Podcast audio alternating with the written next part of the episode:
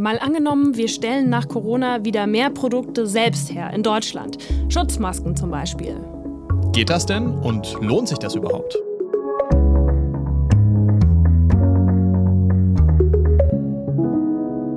Hallo, ich bin Sophie von der Tann. Und ich bin Marcel Heberlein. Wir sind beide Korrespondenten im ARD Hauptstadtstudio. Wegen Corona bin nur ich im Studio. Marcel ist von zu Hause aus zugeschaltet. Hm, stimmt. Deshalb nicht wundern, wenn im Hintergrund mal irgendwelche eigenartigen Geräusche auftauchen sollten. Also Vögel draußen, vorbeifahrende Autos, Krankenwagen, alles möglich.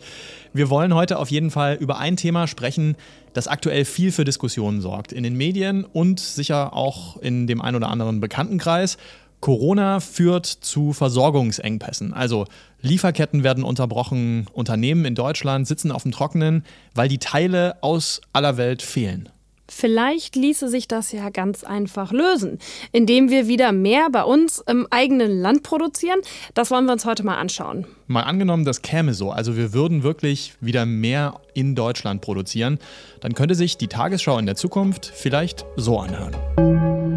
Zwei Jahre nachdem viele Firmen in der Corona-Krise ihre Auslandsproduktion zurück nach Deutschland geholt haben, zeigt sich jetzt, dass der Trend nicht von Dauer war. Die meisten Unternehmen haben die Herstellung von Masken und Schutzausrüstung mittlerweile wieder ins Ausland verlagert. Deutschland könne bei Löhnen und Energiepreisen nicht mit Asien konkurrieren, erklärte der Verband mittelständischer Unternehmen. Ob es wirklich so kommen könnte, wie wir das gerade gehört haben, dem gehen wir in dieser Folge mal nach. Sicher ist auf jeden Fall jetzt schon, Corona bringt unsere Wirtschaft und ihre Lieferketten rund um die Welt gerade so richtig durcheinander. Und deshalb kommt jetzt eben öfter die Idee auf, wieder mehr in Deutschland zu produzieren. Wir wollen uns das mal in drei unterschiedlichen Branchen anschauen, was das bedeuten würde und ob das überhaupt geht und was die Folgen sein könnten.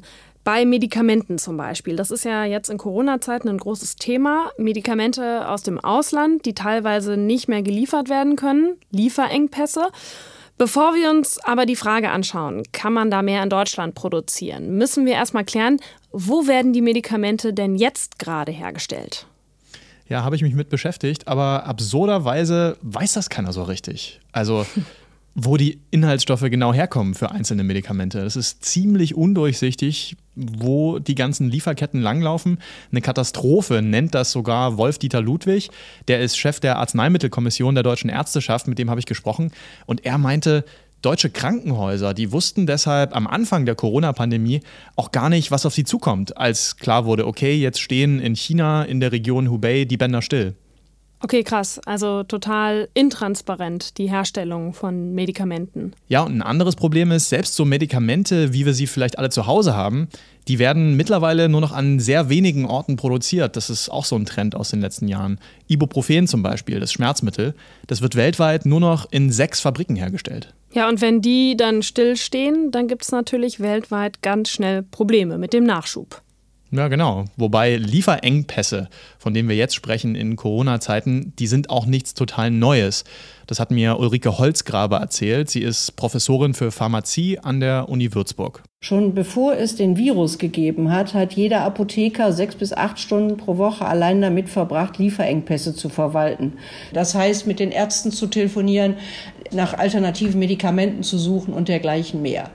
Die Situation hat sich natürlich in manchen Bereichen jetzt verschärft. Wir brauchen auf Intensivstationen sehr viel Propofol und Midazolam um die Patienten da ruhig zu stellen. Und gerade die beiden Substanzen sind nicht besonders gut verfügbar. Der eine Krankenhausapotheker kann es organisieren, der andere nicht. Das hängt ein bisschen davon ab, wo sie gerade sind. Und dass es diesen Notstand aktuell gibt, nochmal verschärft, das kommt dadurch zustande, dass diese Medikamente eben alle in China produziert werden. Ist das richtig? Das ist schon richtig. Also wir haben auch äh, ganz wenige Produktionen in Italien, aber gerade in Norditalien. Also da haben wir natürlich auch ein Problem. Aber viele Medikamente werden insbesondere in der Gegend bei Wuhan hergestellt in China.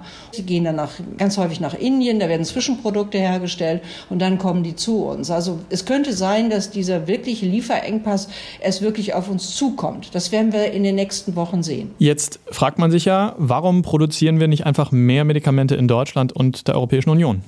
Das ist eine Preisfrage.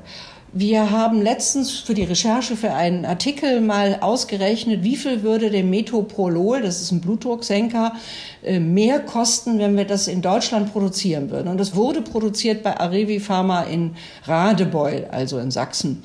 Und da kommt es so auf die, in der Packung auf ähm, ein bis drei Cent, die die mehr kosten würden. Jetzt fragen Sie mich nicht, warum wir das dann nicht aus Radebeul kaufen, aber die haben das Medikament, also den Wirkstoff, nicht abgenommen bekommen und haben dann die Produktion eingestellt. Wenn wir uns jetzt vorstellen, dass wir mehr in Deutschland produzieren, dann hieße das doch aber auch, dass deutsche Arbeitskosten, Lohnkosten deutlich höher sind, dass auch Stromkosten zum Beispiel in Deutschland sehr viel höher sind. Hieße das dann nicht in der Konsequenz auf jeden Fall, dass Medikamente teurer sein müssten? Äh, ja, aber durchgeschlagen auf den Preis letztendlich, den der Wirkstoff mehr kostet oder das Medikament, ist das sehr wenig. Aber ist das ein Sonderfall, dieses eine Medikament, das Sie da jetzt anführen? Nein, das gilt für fast alle kleinen, wir nennen das so schön kleine Moleküle im Unterschied zu Antikörpern. Da ist die Sache eine ganz andere und da wird auch viel mehr in Amerika und in Europa hergestellt. Aber die kleinen Moleküle, da sind die Gewinnmargen im Grunde genommen klein und man macht nur Gewinn, indem man halt viel davon herstellt. Und ähm, da bleibt es bei dem Centbetrag, den eine Packung mehr kosten würde. Das klingt jetzt aber so, als wäre das ein lösbares Problem. Ja, das ist sicher ein lösbares Problem und ich glaube, da muss einfach mal die Politik sagen, was sie denn eigentlich wirklich möchte. Und ich bin der festen Überzeugung, dass es wichtige Medikamente gibt, wie zum Beispiel Antibiotika, die so systemrelevant, wie wir das neue Wort ja immer benennen, äh, sind, dass wir das unbedingt hier produzieren müssen oder zumindest zusätzlich hier produzieren müssten, ähm, damit wir auf der sicheren Seite sind. Dazu gehören aber nicht nur Antibiotika, dazu gehören auch bestimmte Substanzen gegen Herzkrankheiten, Notfallmedikamente, Medikamente da insbesondere und mehr. Ja, das müsste man zum Teil zurückholen, aber das ist nicht so einfach. Denn das Problem beginnt damit, dass sie manchmal gar nicht die Ausgangschemikalien hier in Europa verfügbar haben, um mit der Synthese eines Wirkstoffes beginnen zu können. Und es geht dann darüber, dass sie natürlich den Anlagenbau brauchen, dass der akkreditiert werden muss, zertifiziert werden muss und was da so alles zugehört. Es ist leider ein Prozess, wenn man etwas zurückholt, der durchaus Jahre kosten kann. Was wären denn aus Ihrer Sicht die Vorteile, wenn man Produktion in Deutschland hätte? Naja, man könnte die Produktion deutlich besser beaufsichtigen. Es ist natürlich nicht so, dass die Chinesen schlechte Ware ausschließlich herstellen, aber alles, was wir an Arzneimittelskandalen in der letzten Zeit gehabt haben, ist halt in China passiert. Also wir würden auch einen Qualitätssprung machen oder eine Qualitätssicherung machen, wenn wir es hier herstellen würden, weil wir natürlich auch andere Qualitätsanforderungen haben.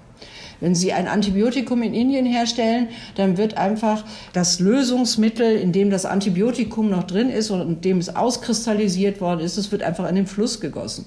Das würde bei uns niemals passieren. Also der Preis dafür, dass wir Medikamente in China oder Indien herstellen, ist nur auf den ersten Blick niedrig, könnte man sagen. Es gibt versteckte Kosten, die letztlich wir alle zahlen, wenn eben zum Beispiel durch laxe Umweltregeln Chemikalien nicht ordentlich entsorgt werden und dann dadurch Resistenzen entstehen gegen Antibiotika. Also solche multiresistenten Keime, die sind ja eh schon ein großes Problem für Krankenhäuser weltweit.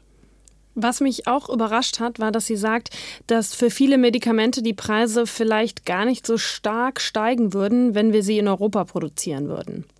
Ich habe mir dazu noch mal eine größere Studie angeschaut, weil es mich auch überrascht hatte. Eine Studie von 2018 von der Unternehmensberatung Roland Berger im Auftrag von ProGenerica. Das ist äh, der Verband von deutschen Pharmafirmen, die Medikamente billiger herstellen, weil sie bekannte Wirkstoffe nachmachen, wenn da der Patentschutz abgelaufen ist.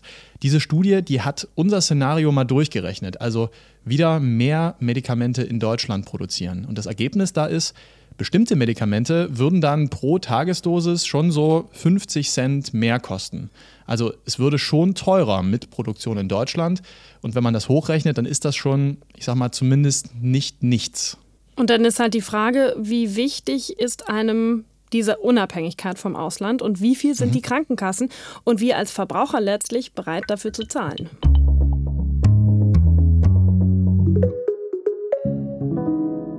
So viel also zur Situation bei Medikamenten. Ein anderer Bereich, über den jetzt viel diskutiert wird, sind ja Schutzmasken. Lass uns da mal hinschauen. Kann man mhm. die mehr in Deutschland herstellen? Kann man auf jeden Fall und muss man wahrscheinlich auch. Wirtschaftsminister Altmaier sagt ja, wir brauchen in den kommenden Monaten Milliarden von Masken mhm. in Deutschland. Also so einfacher aus Stoff, aber auch viele Millionen von diesen komplexeren mit Filterfunktionen, die zum Beispiel in Krankenhäusern eingesetzt werden. Und es ist ja im Moment super schwer, an solche Masken ranzukommen. Bisher wurden die mhm. vor allem in China produziert für wenig Geld. Und jetzt reißen sich gerade alle Länder darum. Da werden astronomische Summen für gezahlt für solche Masken. Deshalb die Debatte, kann man die nicht auch in Deutschland herstellen? Und du hast ja mit jemandem gesprochen, der das auch machen will. Ja, genau. Yves Simon Gloy heißt der. Der ist Ingenieur für Textilmaschinen und der hat so eine Rückholaktion von Industrie nach Deutschland schon mal gestartet. Bei Adidas nämlich. Da hat er in Bayern die sogenannte Speed Factory mit aufgebaut. Das muss man vielleicht nochmal erklären. Diese Speed Factory, da haben die Sneakers, also Turnschuhe, mit äh, 3D-Druckern produziert.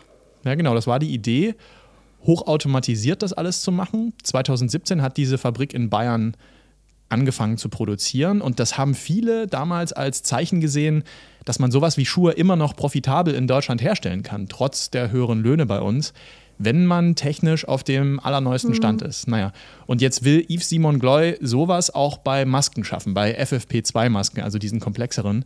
Er will da Unternehmen zusammenbringen, um pro Woche irgendwann mehrere Millionen solcher Masken komplett in Deutschland herzustellen. Sein Zusammenschluss, dieser Zusammenschluss von Unternehmen heißt Fight COVID-19 ein Textilverband, der mich auf äh, Yves Simon Gloy gebracht hat, der hat ihn auch als den Maskenpapst bezeichnet. Was hat er denn gesagt, der Maskenpapst? Wie lange dauert das, bis sowas in Deutschland laufen kann? Ich meine, im Prinzip brauchen wir das ja jetzt schon. Ja, das geht nicht so schnell, sagt er. Erstmal braucht es den Filterstoff für die Masken. Also so ein spezielles Vlies ist das. Das muss man erstmal herstellen in Deutschland. Hm. Aber allein bis man die riesigen Maschinen dafür neu aufgebaut hat in einer Werkhalle, das dauert Monate. Und der zweite Flaschenhals, das sind die Maschinen, die Automaten, die am Ende die Masken in kürzester Zeit zusammenbauen sollen. Die stehen aktuell vor allem in Asien. Und bis das alles dann mal bereit ist in Deutschland, sagt Yves Simon Gloy, da ist es Herbst. Und es bleibt natürlich die Frage, ob das auch langfristig profitabel sein kann, solche Masken hier in Deutschland zu produzieren. Ja, absolut. In der kurzfristigen Phase des Projektes nutzen wir Prozesse wie zum Beispiel Nähen, um die Masken herzustellen. Das hilft jetzt, aber das ist langfristig nicht rentabel und kann so nicht aufrechterhalten werden.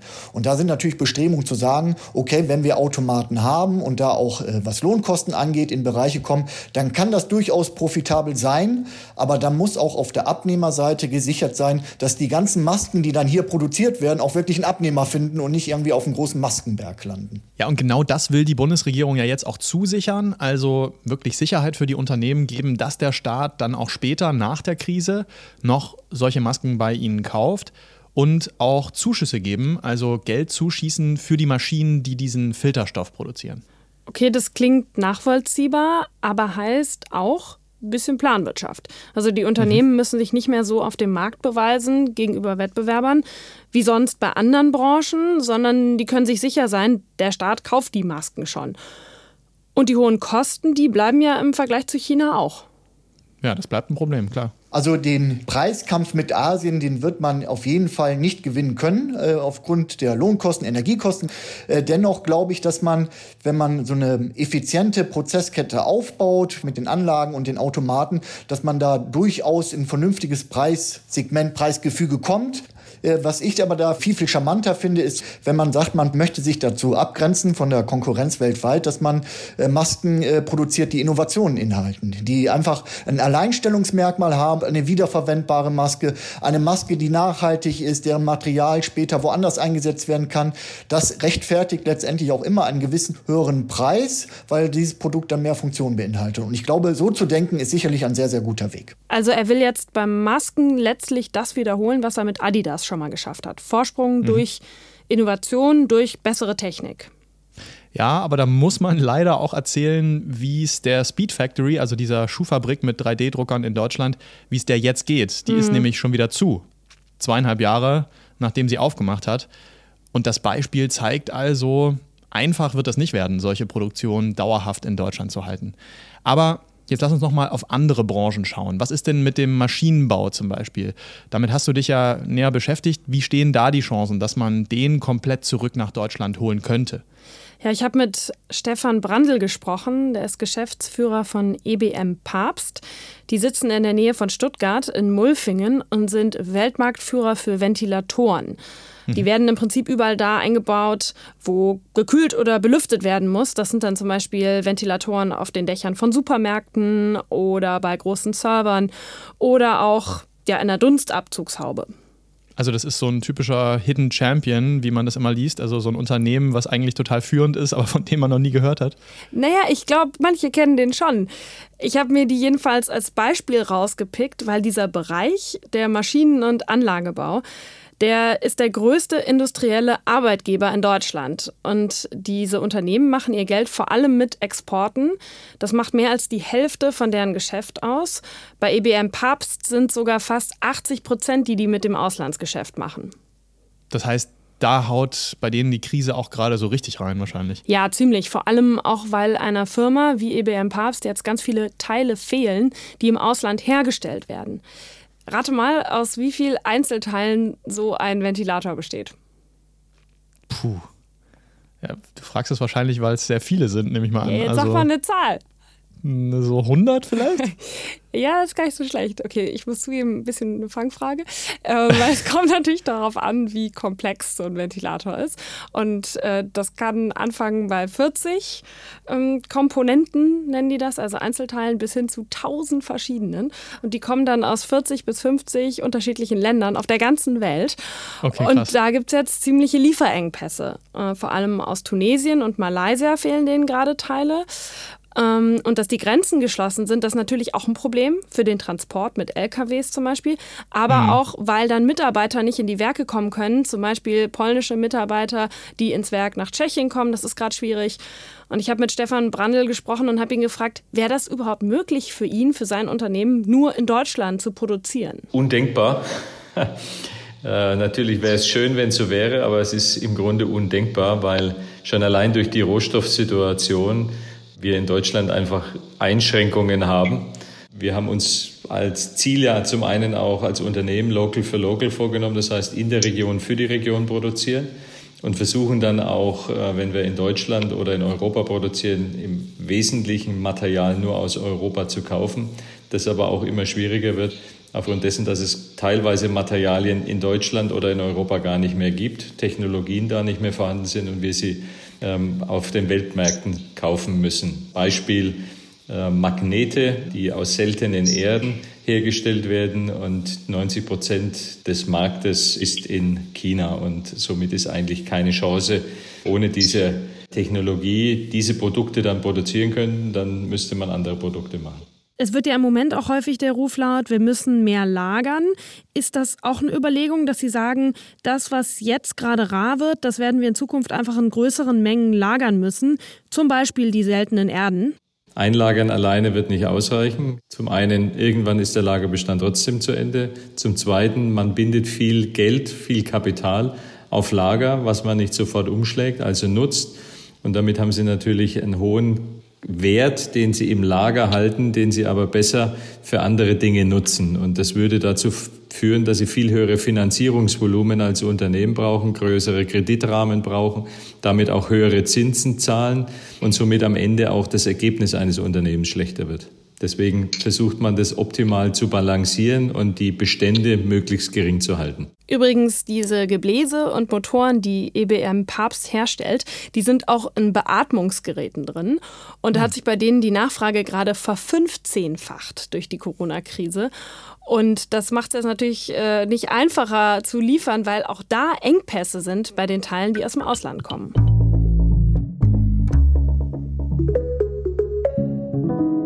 Jetzt haben wir über drei Branchen gesprochen und unser Szenario mal durchgespielt. Aber es gibt ja auch schon anderswo Beispiele, wie das laufen könnte, wenn man wirklich versucht, Industrie aus der ganzen Welt zurückzuholen ins eigene Land. Ja, also einerseits kann man sehr stark fördern, so wie das vielleicht bei Medikamenten Made in Germany passieren könnte oder bei Atemschutzmasken. Hm. Oder man schützt die heimische Industrie vor Wettbewerb. Also indem man Zölle auf Produkte erhebt, die aus dem Ausland kommen diese Produkte also teurer macht und der heimische Produzent hat dann im Vergleich eine Chance auf dem Markt. Also so wie die USA das gemacht haben ja, Zölle also, erhoben haben. Genau, Trump hat vor zwei Jahren auf Aluminium und Stahl Zölle eingeführt und das Ziel war vor allem, dass Arbeitsplätze wieder zurückkommen in die USA besonders in den Rust Belt. Das ist so eine Industriegegend rund um Detroit, die da stark unter Abwanderung unter anderem nach China gelitten hat. Und ich habe mich gefragt, hat es funktioniert? Also sind da wieder blühende Landschaften entstanden durch diese Politik von Trump? Und ich habe darüber mit Martin Ganselmeier gesprochen. Der war in den letzten sieben Jahren als Korrespondent für die ARD in Washington und der hat das beobachtet. Gewinner waren tatsächlich einige wenige Stahlkonzerne und Aluminiumhersteller. Die Stahlpreise sind dadurch, dass man die ausländische Konkurrenz Konkurrenz abgeschottet hatte, um 30 Prozent gestiegen. Und tatsächlich haben diese Stahlkonzerne in der Folge etwa 200 neue Jobs geschaffen, haben natürlich deutlich höhere Gewinne gemacht, aber eben vergleichsweise wenige neue Jobs geschaffen. Stattdessen aber sind für die vielen kleinen und mittleren metallverarbeitenden Unternehmen ist natürlich der Stahl teurer geworden und die haben große Probleme bekommen. Und diese kleinen und mittleren metallverarbeitenden Unternehmen, die haben 80 mal mehr mehr Jobs als die Stahlfabriken. Das heißt, für eine wesentlich größere Zahl von Unternehmen ist es schwieriger geworden, teurer geworden. Dort sind Jobs verloren gegangen, deutlich mehr als in der Stahlbranche geschaffen wurden. Also die metallverarbeitenden Unternehmen, das sind die einen Verlierer. Gibt es da noch andere Verlierer? Ja, auch das muss man berücksichtigen in der Gesamtbilanz.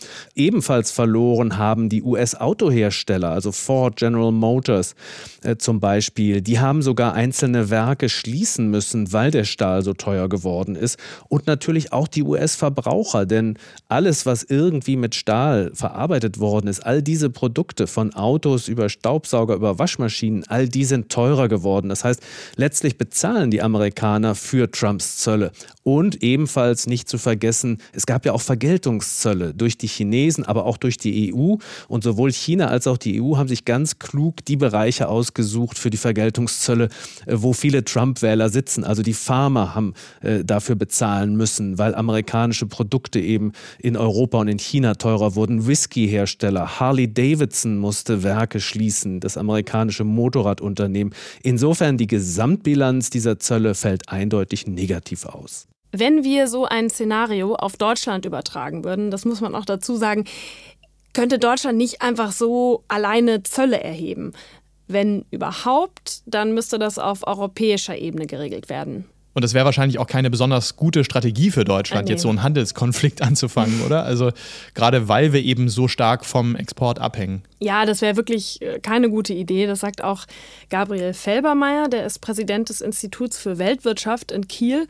Und er sagt zum einen, wenn wir uns jetzt nur von heimischer Produktion abhängig machen, dann sind wir ja auch nicht sicherer, wenn zum Beispiel eben eine Krise bei uns entsteht. Mhm. Außerdem kann so eine Strategie politisch ziemlich riskant sein.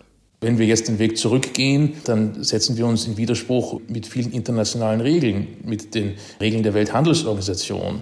Es ist auch so, dass wenn wir sagen, jetzt müssen aber bestimmte Güter wieder in Deutschland hergestellt werden, dann wird Herr Trump äh, das mit äh, großer Genugtuung umso mehr in äh, den USA tun, Herr Putin in Russland und die Chinesen in China.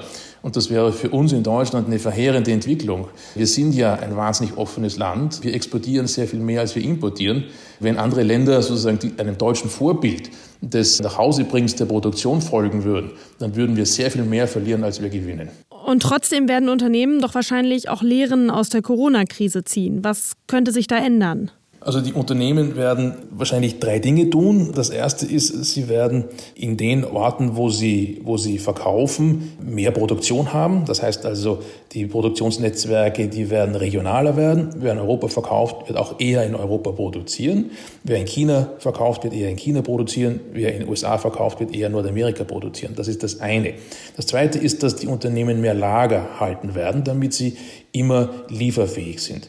Und äh, das Dritte ist auch, dass sie äh, mehr tun werden, um ihre Lieferantenbasis zu diversifizieren. Nicht mehr auf einen einzelnen Lieferanten zu setzen irgendwo auf der Welt, sondern auf viele verschiedene Lieferanten, dass wenn einer davon ausfällt, weiterhin das Unternehmen die Vorprodukte kriegt, die es braucht. Stichwort Deglobalisierung. Könnte es sein, dass das Rad da wirklich zurückgedreht wird? Naja, wir sind ja schon äh, seit einigen Jahren in einer Deglobalisierungsphase. Das hat 2010 begonnen. Das hat durch die Zollpolitik des Herrn Trump eine Fortsetzung erfahren und sicherlich wird auch die Coronavirus-Krise eher der Globalisierung einen Dämpfer beibringen, als dass sie die Globalisierung weiter fördert. Aber eine Deglobalisierung in dem Sinne, dass wir plötzlich viele, viele Produkte, die heute auf der ganzen Welt produziert werden, wieder in Deutschland produzieren. Eine solche massive Bewegung dorthin, die sehe ich nicht. Er sagt letztlich, wenn es um so Produkte wie Atemschutzmasken geht, von denen wir jetzt in dieser Krise sehr viele brauchen, aber langfristig eben nicht, da macht es weniger Sinn, wieder auf heimische Produktion umzustellen. Da sollte man dann eher überlegen, einfach sehr große Lagervorräte anzulegen für die nächste Krise.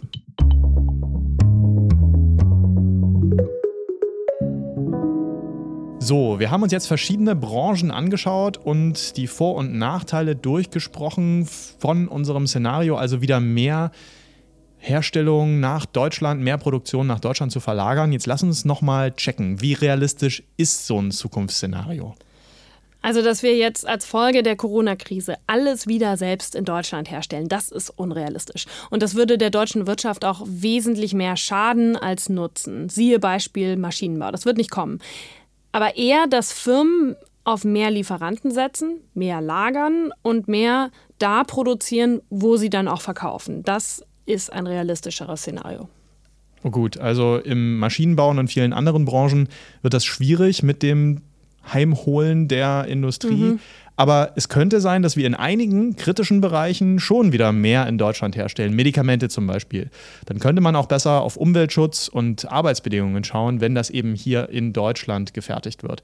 Gesundheitsminister Jens Spahn sagt auf jeden Fall, er sieht das Problem von Lieferengpässen bei Medikamenten und er sieht auch das Problem, dass man eben sich zu stark abhängig gemacht hat von China und er will da bald auf EU-Ebene nach Lösungen suchen. Klar ist aber auch, ohne dass der Staat da was ändert an den Anreizen und an den Regeln, werden Unternehmen nicht einfach so wieder in Deutschland oder Europa produzieren, weil es sich einfach nicht lohnt.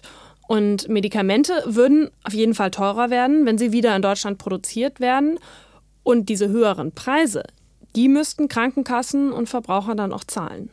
Wenn wir uns jetzt nochmal den Bereich Masken anschauen, da ist ja schon klar, da will die Bundesregierung Produktion wieder nach Deutschland verlagern, hier wieder aufbauen und dafür eben auch Geld zuschießen. Ja, und es mag sein, dass einige Textilunternehmen hierzulande da jetzt gerade drauf umstellen. Aber langfristig wird sich das für die meisten wahrscheinlich nicht lohnen.